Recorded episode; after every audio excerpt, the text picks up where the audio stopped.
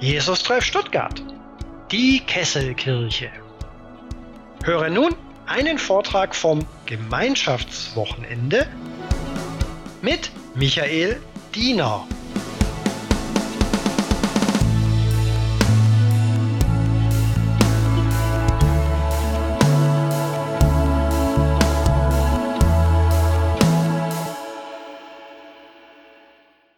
Ja, hallo ihr lieben Leute vom Jesus-Treff. Wenn ihr jetzt alle hier wärt, würde ich natürlich zuallererst mal fragen, na, wer war denn jetzt den ganzen Tag über da? Ne? Äh, das kann ich jetzt ja schlecht machen, weil die meisten sich zwar melden, aber ich sehe es nicht. Ist schon ein voller Tag heute und ein volles Programm. Und äh, je nachdem, was ihr mitgenommen habt, Wisst ihr, wir haben versucht, ganz unterschiedliche Aspekte, die für uns als Christenmenschen heute wichtig sind, zu beleuchten. Heute Morgen haben wir darüber gesprochen, wie das aussieht mit einem geistlichen, einem Leben im Glauben, das heute einen Unterschied macht, das geprägt ist von einem leidenschaftlichen Glauben, von einem engagierten Leben, von einem wirklich innovativen Miteinander. Wir haben heute Nachmittag uns mit einem schwierigen Thema befasst, der Frage nach dem Leid, das Kreuz mit dem Kreuz, aber im tiefsten auch als ein Beispiel dafür, dass wir im Glauben längst nicht auf alles eine abschließende und schon gar keine rationale Antwort bekommen, dass es sich aber lohnt, trotzdem mit diesem Gott unterwegs zu sein, weil er uns gibt, was wir brauchen, auf dem Weg in die ewige Gemeinschaft mit ihm. Mir ist im Nachhinein nochmal klar geworden, dass das ja auch was ist, was dieses biblische Wort vom Wort des meines Fußes Leuchte ist, aus Psalm 119 so stark betont. Nicht wahr? Nicht das ganze Bild ist erkennbar, nicht alles ist hell erleuchtet, aber ich weiß, was Gott mir zusagt, führt mich durch mein Leben hinein in die ewige Gemeinschaft mit ihm. Und heute Abend soll jetzt der Akzent ein wenig mehr weg vom Einzelnen und auf euch als Jesus-Treff, als Gemeinde gehen. Was sind denn Schritte zu einer geistlichen Erneuerung einer Gemeinde? Und bevor euch jetzt gemütlich zurücklehnt und denkt, na ja, wenn es um Gemeinde geht, dann bin ich ja höchstens zu einem, was weiß ich, 200 oder 300 gemeint, es wird, glaube ich, doch auch ganz herausfordernd sein. Und ich würde die Zeit, die wir jetzt zusammen gern haben, gerne zweiteilen. In einem ersten Teil euch mit hineinnehmen, eine biblische Geschichte, die mich absolut immer wieder triggert, wo ich sage, hey, was ist da los? So will ich einfach ein Stück weit auch als Gemeindeverantwortlicher unterwegs sein. Und dann im zweiten Teil das Ganze nochmal mit ein paar Folien und mit ein paar Aussagen untermauern, so dass die Geschichtenmenschen etwas bekommen und die Faktenmenschen auch etwas bekommen an diesem Abend. Und wir haben schon vorher ausgemacht, in einer halben Stunde kommt die Band wieder nach vorne, so dass ich auch einfach aufhören muss und ihr einfach auch wisst, wie lange es jetzt nochmal sicherlich wichtig ist, wenn ihr euch konzentriert und mit dabei seid. Ich rede von dieser biblischen Person, wenn ich von der spreche, meine ich Nehemia. Nehemia ist für mich im Alten Testament das Beispiel eines Menschen, der sich geistliche Erneuerung, die über die eigene Person hinausgeht, auf die Fahnen geschrieben hat. Ich weiß nicht, wer von euch sich schon mal intensiv mit Nehemia befasst hat, welche Rolle das vielleicht auch bei euch in der Gemeinde spielt.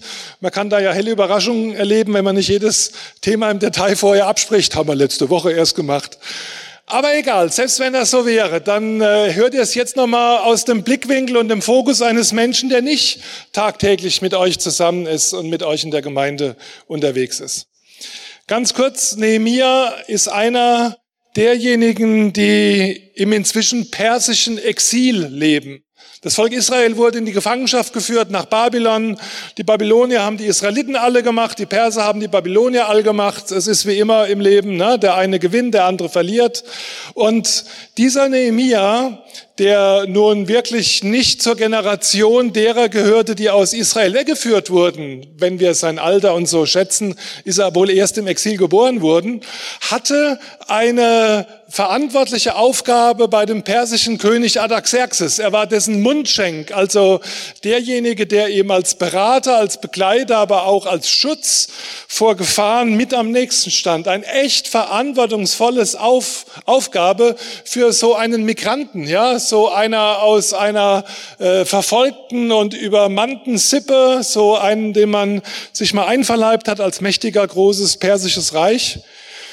Und obwohl Nehemiah sozusagen wahrscheinlich Jerusalem und Israel gar nicht kannte, trug er in sich eine Leidenschaft für dieses Land seiner Väter und Mütter, aus dem er kam und zu dem er gehörte. Und immer wenn mal auf den Handelsstraßen wieder so äh, Händler kamen, eben auch aus Jerusalem, da fragte er, na, wie sieht's denn aus? Wie geht's denn in Jerusalem? Denn man muss wissen, die meisten der Exilanten und die nachfolgende Generation, die so lange sozusagen auf gepackten Koffern gesessen hatten, die endlich wieder nach Hause wollten, die durften. Die haben schon lange vorher wieder nach Hause gehen dürfen. Die waren schon wieder zurück. Aber nicht alle, die damals quasi zum Volk Israel gehörten, sind auch wieder zurückgegangen. Inzwischen hatte es vielfältige Verantwortungen gegeben, eben in diesem neuen Großreich. Und so war Nehemiah im persischen Reich geblieben. Und er hört von den Händlern, die unterwegs sind, dass es schlecht aussieht im Jerusalem. Das ist ja eigentlich schwer zu begreifen. Da sitzt ein ganzes Volk in der Verbannung, freut sich auf den Tag, wo sie endlich wieder zu Hause sind, wo sie den Tempel wieder sehen, wo sie anpacken und alles wieder aufbauen können. Und dann kommen sie zurück und wenn wir die biblische Botschaft in etwa richtig datieren, passiert 100 Jahre lang fast nichts. Also bis es zur Erneuerung in Israel unter Esra und Nehemia kommt, vergehen knapp 100 Jahre. Und man fragt sich, wie konnte das passieren? Wie konnte eine Generation, die voller Sehnsucht nach Hause wollte, zu Hause, dann, und ich übertreibe jetzt mal ein bisschen und spitze es zu, im Grunde nichts zustande bringen? Wie konnte das passieren?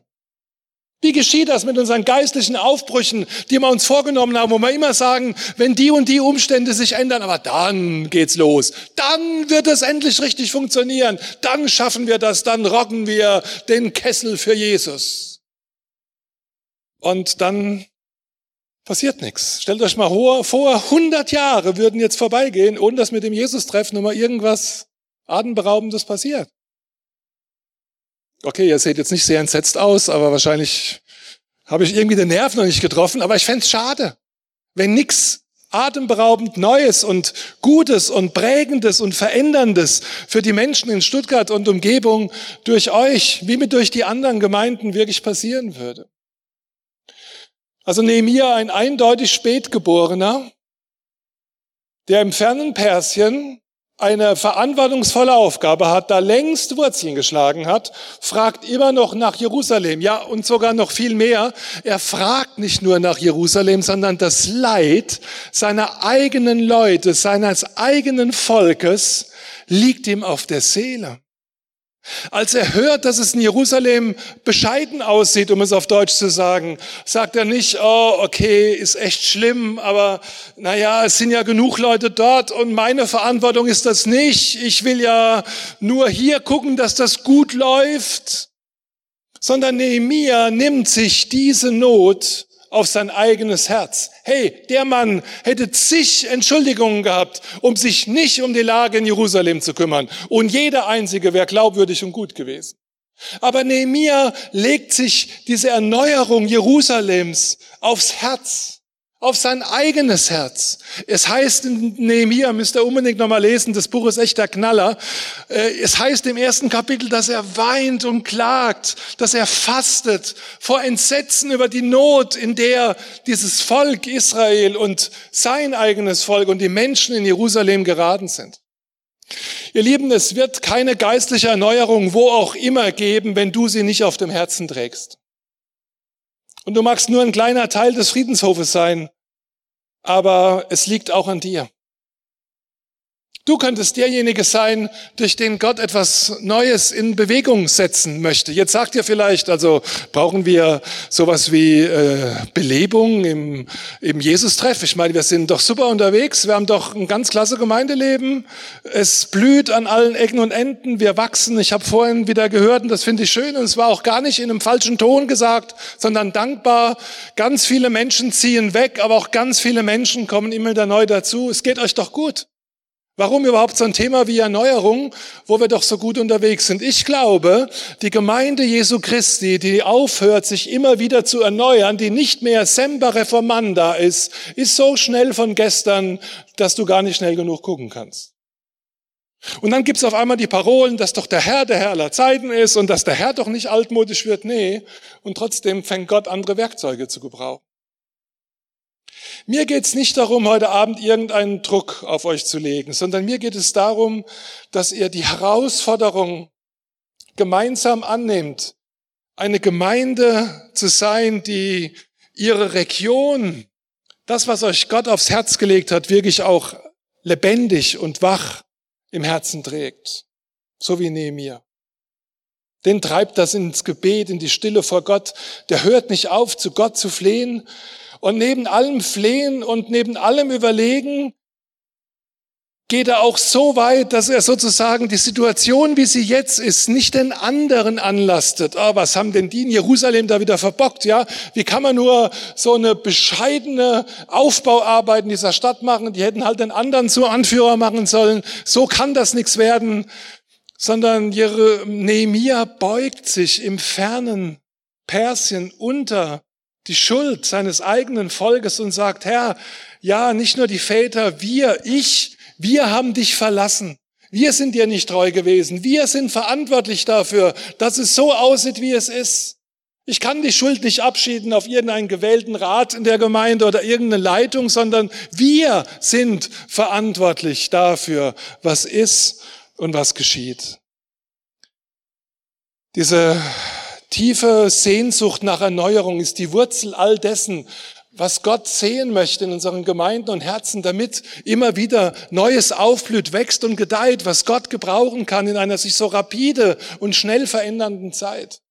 Aber diese geistliche Sehnsucht, dieses Herzensempfinden, ähm, diese tiefe Leidenschaft, dieses Einstehen für die Schuld ist alles nichts, wenn es dann nicht irgendwie auch dazu kommt, dass wir anfangen zu überlegen und zu planen, was könnte denn geschehen. Jetzt wird's ganz fies und wenn ihr euch darüber ärgert, dürft ihr mir das nachher auch gerne sagen. Es gibt dann ja auch unter uns Christenmenschen, ich kenne das von mir selbst, diesen schönen Satz, ich werde für dich beten. Wir meinen das auch so. Und das ist extrem gut und wichtig. Aber manchmal, manchmal, nicht immer, ist der Satz, ich werde für dich beten, auch die Schutz Klammer um dein Leben, dass du nichts tun musst. Außer beten. Ich kenne das jedenfalls von mir. Also wenn ich, sorry, wenn ich euch zu nahe getreten bin, ich kenne das aus meinem Leben, dass ich manchmal sage, ich bete für dich, aber eigentlich meine, bleib mir, ich kann das nicht auch noch auf mich nehmen. Aber Nemia verbindet sein Gebet mit der Bereitschaft, selbst aus Persien aktiv zu werden, damit es zur Erneuerung des Volkes Israel in Jerusalem kommt. Und so betet und überlegt und plant und denkt er fünf Monate lang. Vier oder fünf Monate lang. Ich kann es nicht mehr genau sagen, ich glaube nur vier, aber lange. Vier Monate, wo er nicht drüber redet. Und dann kommt irgendwann dieser Tag, wo er wieder mal beim König, bei Ataxerxes am Arbeiten, am Dienen ist. Und dem König fällt auf, dass der Nehemiah so ein langes Gesicht macht. Nun fragen Könige normalerweise nicht nach dem Wohlbefinden ihrer Diener, aber Artaxerxes macht das und fragt Nehemiah, sag mal, was ist denn los mit dir? Welche Laus ist dir denn über die Leber gelaufen? Eigentlich solltest du mich unterhalten, jetzt frage ich dich mal, was ist denn los mit dir? Deine Flunsch ist so lange, da kannst du fast drauftreten. Was ist los mit dir? Und in dem Moment, wo auch noch die Frau des Artaxerxes da ist, die Stimmung ist also gut, alles sind auf Poesie und auf friedliche Lösungen gebürstet, fängt Nehemiah an. Er erzählt, wie schlimm es aussieht in Jerusalem, wie sehr die Stadt da niederliegt, dass die Mauer nicht gebaut ist, dass alle Feinde über Israel und den Gott dieser Israeliten lachen, dass es aussieht, als sei ein Gespött von gestern. Und als Nehemiah, und als der König fragt, wie es denn jetzt aussieht, was man denn da machen kann, sagt er, hör mal, ich könnte da hingehen. Ich bin bereit zu gehen. Und hör mal, ich bräuchte noch das und das an Material und das bräuchte ich noch, die Bretter, die Steine, das Holz, die Begleitwaffe und könntest du mir bitte auch noch ein paar Empfehlungsschreiben schicken und fertig machen für die Leute auf dem Weg dahin. Nehemiah hat nicht nur einfach geistlich gebetet, Nehemiah hat nicht einfach nur einen geistlichen Gedanken auf dem Herzen getragen, Nehemiah hat nicht nur gebetet, er hat nicht nur die Schuld auf sich genommen, er hat gedacht und geplant und strategisch überlegt, was nun dran wäre. Und das Unglaubliche passiert und Artaxerxes lässt Nehemiah ziehen. Und so zieht Nehemia aus Persien nach Israel.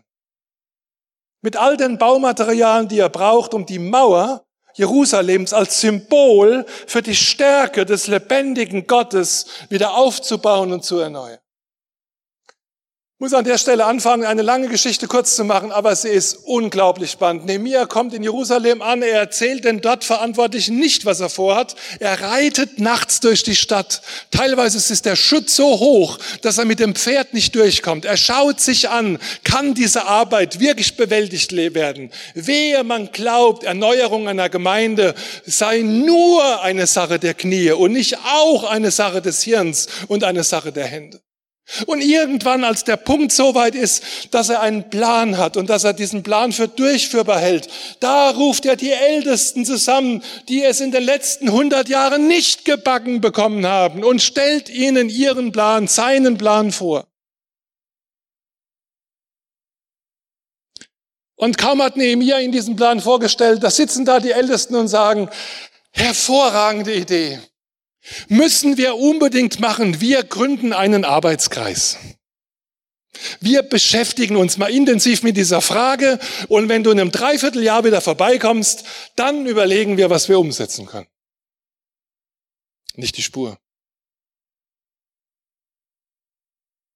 Es gibt einen faszinierenden Vers, den ich mir als Gemeindeverantwortlicher so wünsche, dass er bei euch und an vielen anderen Worten immer wieder ausgesprochen wird, nachdem Nehemia klar gemacht hat, worum es ihm geht, dass es letztlich die Vision des lebendigen Gottes ist, der das möglich gemacht hat, dass er bis hierher kommen konnte. Das sagen die Ältesten, die bisher keinen Mut hatten, die es nicht gepackt haben. Auf, lasst uns bauen. Vier Worte. Auf, lasst uns bauen. Und danach kommt ein Satz, den ich sowas von genial finde. Und sie nahmen das gute Werk in ihre Hände. Versteht ihr? Sie nahmen das gute Werk in ihre Hände, wo geistliche Erneuerung geschieht, wo Gott etwas vielleicht auf das Herz eines Einzelnen legt, kommt irgendwann der Punkt, wo es sich multipliziert, wo andere sich mit anstecken lassen, wo es keine Entschuldigung mehr gibt, um aus der Bequemlichkeitsmodus in den Arbeitsmodus rauszugehen. Und sie nahmen das gute Werk in ihre Hände. In den folgenden Kapiteln beschreibt es Nehemiah-Buch, was jetzt alles passiert. Den Spott und die Lästerung der Feinde von außen. Die haben es 100 Jahre nicht gebacken gekriegt.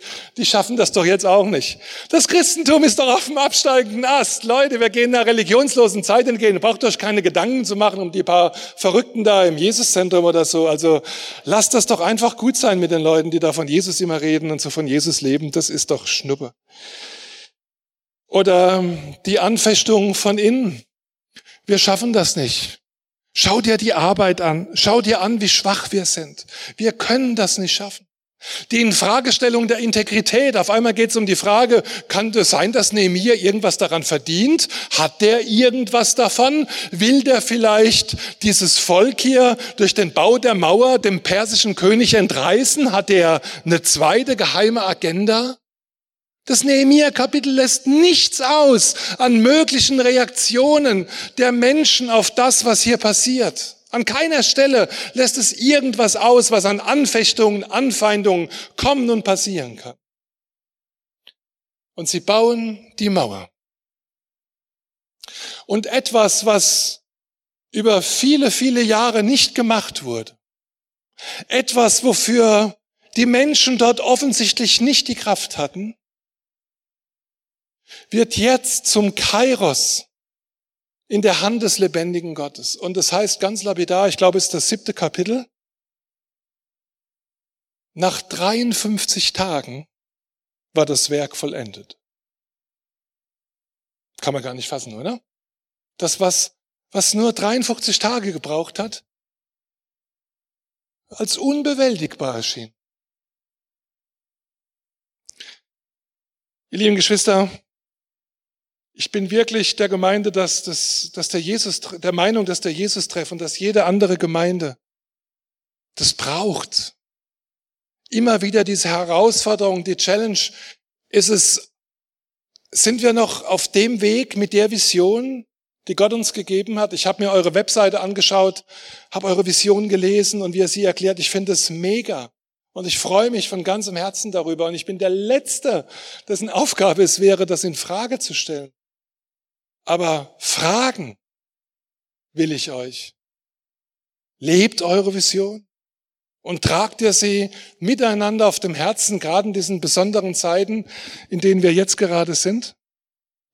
Das, was ich euch jetzt sozusagen in einer biblischen Geschichte gezeigt habe, möchte ich euch nochmal nachvollziehbar in einigen Schritten erläutern und erklären in der zweiten Hälfte meiner halben Stunde. Es ist ganz wichtig, dass wir, wenn es um geistliche Erneuerung geht, die Spannung annehmen. Wir haben heute Mittag schon mal davon gesprochen. Im Philipperbrief heißt es, schafft, dass ihr selig werdet. Gott ist es, der wirkt beides. Es geht offensichtlich in geistlichen Dingen nicht ohne das Tun Gottes. An Gottes Segen ist alles gelegen. Bete, als ob alles Arbeit nichts nützt. Arbeite, ob alles Beten nichts nützt. Wir kommen um diese Spannung nicht herum. Es ist nicht nur das Gebet, aber es ist wahrlich nicht nur unser Tun. Wenn ich zwischen einem von den beiden zu wählen hätte, wäre es immer das Gebet. Aber ich darf nicht wählen, denn beides ist wichtig. Das Spannungsvolle der geistlichen Erneuerung geschieht da, wo wir Spiritualität und Organisation und Strategie nicht gegeneinander ausspielen. Und diejenigen unter euch, die eher Organisationsentwickler sind, nicht darauf hinweisen, wie ungeistlich gedacht das so wäre, jetzt betriebswirtschaftliche Methoden in die Kirche reinzutragen. Und dass diejenigen, die sozusagen an der Stelle eher methodisch funktionieren, nicht über die herziehen, die glauben, man hat noch nicht genug gebetet. Und es ist immer noch wichtig, dass wir die Hände falten und Gott einleihen. Ich glaube, dass ein geistlich lebendiges Leben einer Gemeinde oder einer Gemeinschaft immer die Voraussetzung ist, dass Gott etwas tun kann. Und deshalb will ich euch nochmal zeigen, wie viel bei uns in normalen Gemeinden, lebendigen Gemeinden geschieht, was geistliche Erneuerung, Spiritualität befördert. Wer da ein bisschen genauer drauf schaut, sieht, dass ich äh, den Begriff der Liturgie, also der Anbetung Gottes sozusagen nochmal übersetzt habe in andere Begriffe. Dazu gehört das Hören, dazu gehört das Beten, das Loben, die Bereitschaft zur Buße und zur Umkehr aus dem Hören des Gehorchen. Und dann kommt das zweite große Element, das Gott uns in die Gemeinschaft der Gemeinde hineingelegt hat, die Koinonia. Was wären wir ohne den anderen an unserer Seite? Piep egal, ob wir jetzt zwei Meter Sicherheitsabstand wahren müssen oder nicht. Und was wäre die Koinonia ohne die Diakonia, ohne das Aus dem Glauben, die helfende Hand weckt. Uns gehört die Liebe wie der Glaube. Dieses Wort von Johann Hinrich Wichern, das prägt auch mein eigenes Leben. Und was wäre Liturgia, Liturgia, Diakonia, Koinonia ohne Martyria, ohne das Zeugnis? Versteht ihr? Wenn ihr den Boden einer lebendigen Gemeinde betretet, seid ihr permanent in diesem lebendigen Kreislauf. Den müssen wir gar nicht machen. Ob das eine Landeskirche ist, ob das eine Freikirche ist, ob das eine orthodoxe Kirche ist oder ob das eine Pfingstgemeinde ist. In der Regel findest du diese Elemente in allen christlichen Gemeinden, die Gott loben und preisen. Sie sind uns sozusagen als DNA in die Wiege gelegt mit unterschiedlichen Schwerpunkten, mit unterschiedlichen Verstärkungen, manchmal auch mit unterschiedlichen Schwachpunkten, natürlich aber sie verbinden uns mit der weltweiten Christenheit. Und in diese Spiritualität einer Gemeinde hinein geschieht das, was wir Erneuerung und Weiterentwicklung einer Gemeinde wirklich nennen. Und darauf kommt es mir an, dass wir das tun und dass wir sozusagen in diesem Kreislauf und in diesem Prozess nicht sozusagen der Meinung sind, alles ist immer gut. Ich habe euch hier mal versucht, nachzuschildern, ist auch nicht von mir, die Folie könnt ihr auch im Internet finden, kommt aus dem Bereich der Organisationsentwicklung, gilt nicht nur für Gemeinden. Wie sieht das denn aus mit so einem, so einer, so einer Erneuerungsphase? Durch was wird ihr denn eingeleitet und wie wächst ihr denn? In der Regel ist es so, dass es irgendwann einmal, wenn ihr äh, die horizontale und die vertikale seht, die vertikale die Kompetenz und die horizontale die Zeit, irgendwann kommt man der Punkt, wo man merkt, uff, hätte ich jetzt nicht gedacht. Ist das echt unser Problem? Sind wir irgendwie da doch überrascht, dass das nicht so läuft, wie wir es uns vorstellen. Manchmal geht das wieder vorbei. Nicht jede kleine Erschrecken ist auch schon eine Krise.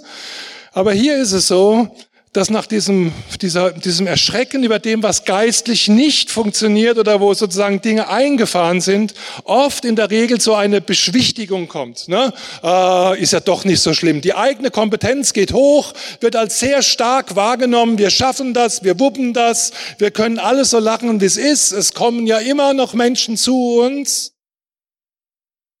Aber in Wirklichkeit ist diese dieses starke Betonen der eigenen Möglichkeiten doch nur sowas wie ein Strohfeuer. Irgendwann merkt man, da ist sowas wie eine Unruhe, die Dinge könnten sich ändern. Vielleicht ist doch was dran. Vielleicht sollten wir Gemeinde noch mal weiterdenken. Und oftmals ist es so, dass nach der rationalen Akzeptanz irgendwann, was manchmal noch schwieriger ist, die emotionale Akzeptanz kommt. Hey, ja, wir müssen jetzt wirklich was ändern. Und dieser Tiefpunkt, wo die eigene Kompetenz als sehr tief wahrgenommen wird, wo man sagt, wir als Einzelne, aber als Gemeinde, na, wir könnten an der Stelle schon nochmal ganz neu überlegen, brauchen vielleicht auch Hilfe, ist ein guter Punkt, um etwas Neues einzuleiten. Ihr seht hier so, so Schlangenlinien, die beschreiben, dass es in einem Prozess von Trial und Error, von Versuch und Irrtum und Gelingen darum geht, Schritte zu gehen, die irgendwie in die Zukunft führen. Da geht's aufwärts und abwärts. Niemand im Prozess der geistlichen Erneuerung findet gleich sozusagen den Schlüssel und alles ist anders.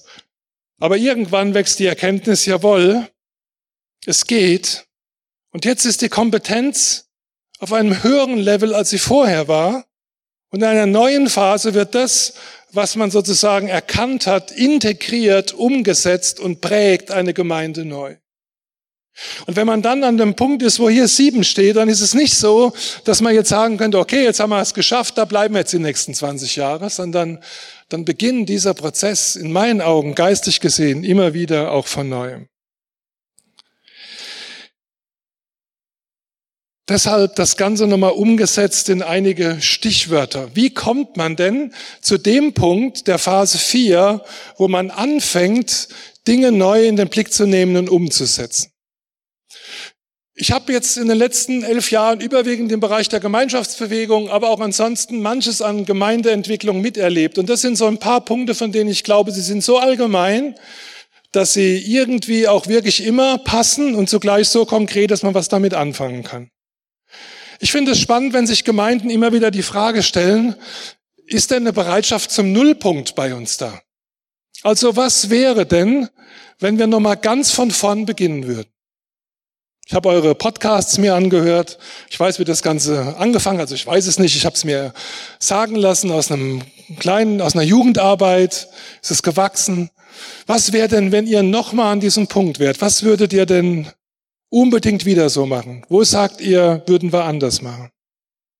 Eine spannende Frage für jeden Prozess der geistlichen Erneuerung ist eigentlich, wofür brennst du? Was ist deine geistliche Leidenschaft? Und wofür brennen andere? Was ist ihre geistliche Leidenschaft? Und wo ist der gemeinsame Nenner? Wo entsteht das Wir in dem, in dem wir brennen? Natürlich können wir sagen, wir brennen für Jesus. Hoffentlich tut ihr das. Aber wie wird es konkret? Welche Schritte geht ihr dann miteinander? Wo setzt ihr Schwerpunkte? Denn etwas ist auch erkennbar. Eine Gemeinde heute, die als eierlegende Wollmilchsau alle versucht, glücklich zu machen, wird letztlich niemanden an irgendeiner Stelle richtig erreichen. Eine andere Frage auf dem Weg zur Vision ist, nicht nur wofür brenne ich, sondern was können wir? Also, wo haben wir Gaben, Begabungen? Wo schenkt Gott uns geistliche Gaben? Das kann ineinander übergehen, aber es ist deutlich zu unterscheiden. Wo haben wir Fertigkeiten und Kompetenzen, die wir uns im Laufe unseres Lebens angeeignet haben? Was bringen wir sozusagen in das Feuer der Begeisterung und der Leidenschaft noch mit hinein? So wie ein Nehemiah, der eben auch noch wusste, welche Knöpfe er drücken muss, damit das Holz und die Materialien für den Bau der Mauer einfach da waren. Was können wir? Und spätestens dann, wenn man aus dem Brennen und aus dem Können zu einem Punkt kommt, wo es konkret wird, da ist die Frage, was wird eigentlich gebraucht? Also was brauchen wir? Aber was braucht auch, was brauchen unsere Nächsten? Wofür und für wen wollen wir Gemeinde sein? Es ist völlig klar, dass ihr einen Schwerpunkt bei jungen Menschen und jungen Familien habt. Das ist genial und ganz, ganz wichtig und dran. Und trotzdem die Frage, was ist eure genaue Zielgruppe? Für wen wollt ihr Gemeinde sein? Mit wem wollt ihr Gemeinde sein? Wo ergänzt ihr andere in dieser Stadt? Und wo wird genau das, was ihr habt, gebraucht? Und schließlich, was sind denn die Einzelnen auch bereit einzusetzen? Welche Ressourcen haben wir personell, zeitlich, materiell? Wenn jetzt aus der Vision nicht eine riesengroße Frustration werden soll, spätestens jetzt müsst ihr euch fragen, denn ihr seid ja nicht am Nullpunkt, wenn ihr das Neue in Angriff nehmen wollt, was lasst ihr? Was lasst ihr weg? Was tut ihr nicht mehr? Was tut ihr anders? Ich habe in einzelnen Gesprächen jetzt schon mit vielen das angesprochen. Es kommt jetzt auf viele Gemeinden in Deutschland eine spannende Frage zu. Wie gehen wir nach Corona mit der neuen digitalen Kompetenz um? Mit neuen Wegen zu den Menschen? Es wird ganz, ganz viele geben in Gemeinden, die sagen, oh, oh, bald haben wir es rum, es kann alles wieder so werden, wie es war. Und andere werden sagen, hey, Moment, halt, das Neue ist so gut, lass es uns weitermachen. Welcher Rücken wird das tragen? Welche Rücken werden das tragen? Wird die Basis einer Gemeinde sich vergrößern oder wird es dazu kommen, dass Gemeinden konkret sagen, was lassen wir? Es ist völlig klar, dass niemand auf Dauer so Gottesdienst feiern will, wie wir es gerade tun, wie ihr hier in diesem Raum sitzt. Dass wir sehen uns danach, dass es wieder anders wird. Dass wir mit lauter Stimme und eng beisammen Gott loben und preisen können. Aber ansonsten, was soll wiederkommen? Und was lassen wir? Wenn aus all dem so etwas entsteht, wie, der, wie die Vision und die Konkretion einer Vision für eine Gemeinde, dann ist noch, und das ist meine letzte Folie, die Frage, wie kommt es jetzt von der Vision zur Strategie? Wie spielen wir das Geistliche nicht gegen das aus, was wir als Menschen wirklich tun können? Wie gelangt diese geistliche Erneuerung jetzt wirklich ins Leben? Und da sind mir auch einige Punkte wichtig geworden. Ich glaube, es ist ganz wichtig, was für eine Kultur in diesem Prozess eine Gemeinde ausprägt. Also es ist ganz wichtig, dass eine Gemeinde informiert ist, weil in meinen Augen nur informierte Gemeinden, Gemeinden, die mit hineingenommen werden in so einen Prozess, auch motivierte Gemeinden sind. Und nur aus Information und Motivation geschieht Teilhaberschaft an einem Prozess. Und es ist so wichtig, dass irgendwann eine Gemeinde nicht einstimmig, darüber könnte man den ganzen Abend reden, dass es nicht geht, auf den Letzten zu warten, dass eine Gemeinde sagt, und sie nahmen das gute Werk in ihre Hände. Solche Prozesse sind schwierig, aber irgendwann muss es an diesen Punkt kommen. Sonst wird die Vision zur Frustration. Dann wird sie nicht konkret, wenn es nicht irgendwie gelingt, durch eine gute Kultur Menschen mitzunehmen. Die Frage wird sich stellen, welche Strukturen brauchen wir und welche nicht. Es wird sich empfehlen, dass man in dieser ganzen Umsetzungsphase immer mal wieder Leute von außen draufschauen lässt, die unsere Gemeinde nicht aus dem Innenleben kennen, die uns spiegeln und sagen, was sehen wir denn? Was nehmen wir denn an euch wahr? Wofür steht ihr für mich? Es ist gut, wenn Gemeinde fünf, zehn sogenannte Zeugen hat, die immer mal wieder da sind, aber doch auch eine eigene Heimat haben, aber mit einer großen Zuneigung oder mit einer nur begrenzten und nicht totalen Ablehnung auf euch schauen und sagen, hey, was ist das, was, euch zeichnet, was euch auszeichnet? Und was haltet ihr davon, von der Art und Weise, wie wir uns weiterentwickeln wollen?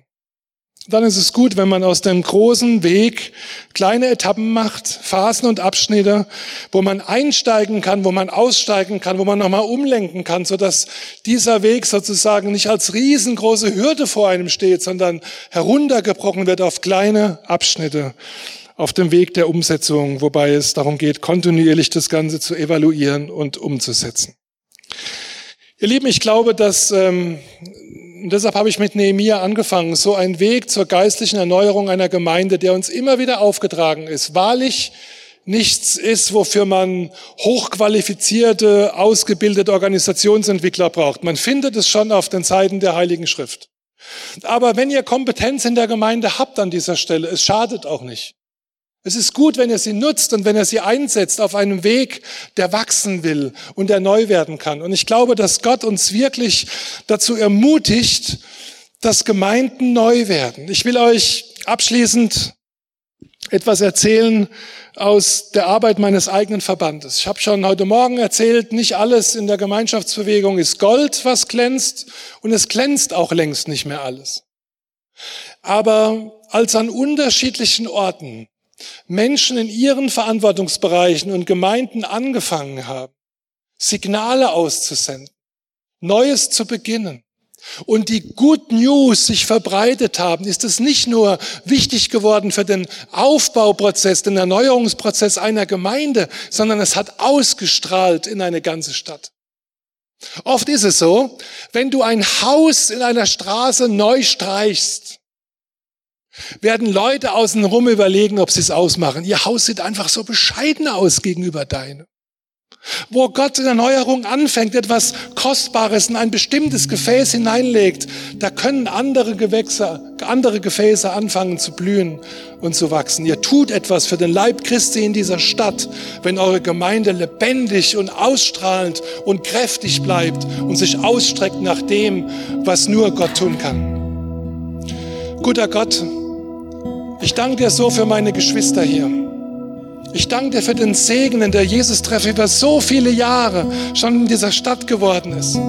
Ich danke dir für die Message und für die Vision, die sie haben und die sie leben. Und ich bitte dich, dass du sie wach hältst, erneuerst und vertiefst im Miteinander von Haupt- und Ehrenamtlichen in den unterschiedlichen Dienstbereichen. Tu du, was nur du tun kannst. Tu es durch uns, zu deiner Ehre und um deines Namens willen. Amen.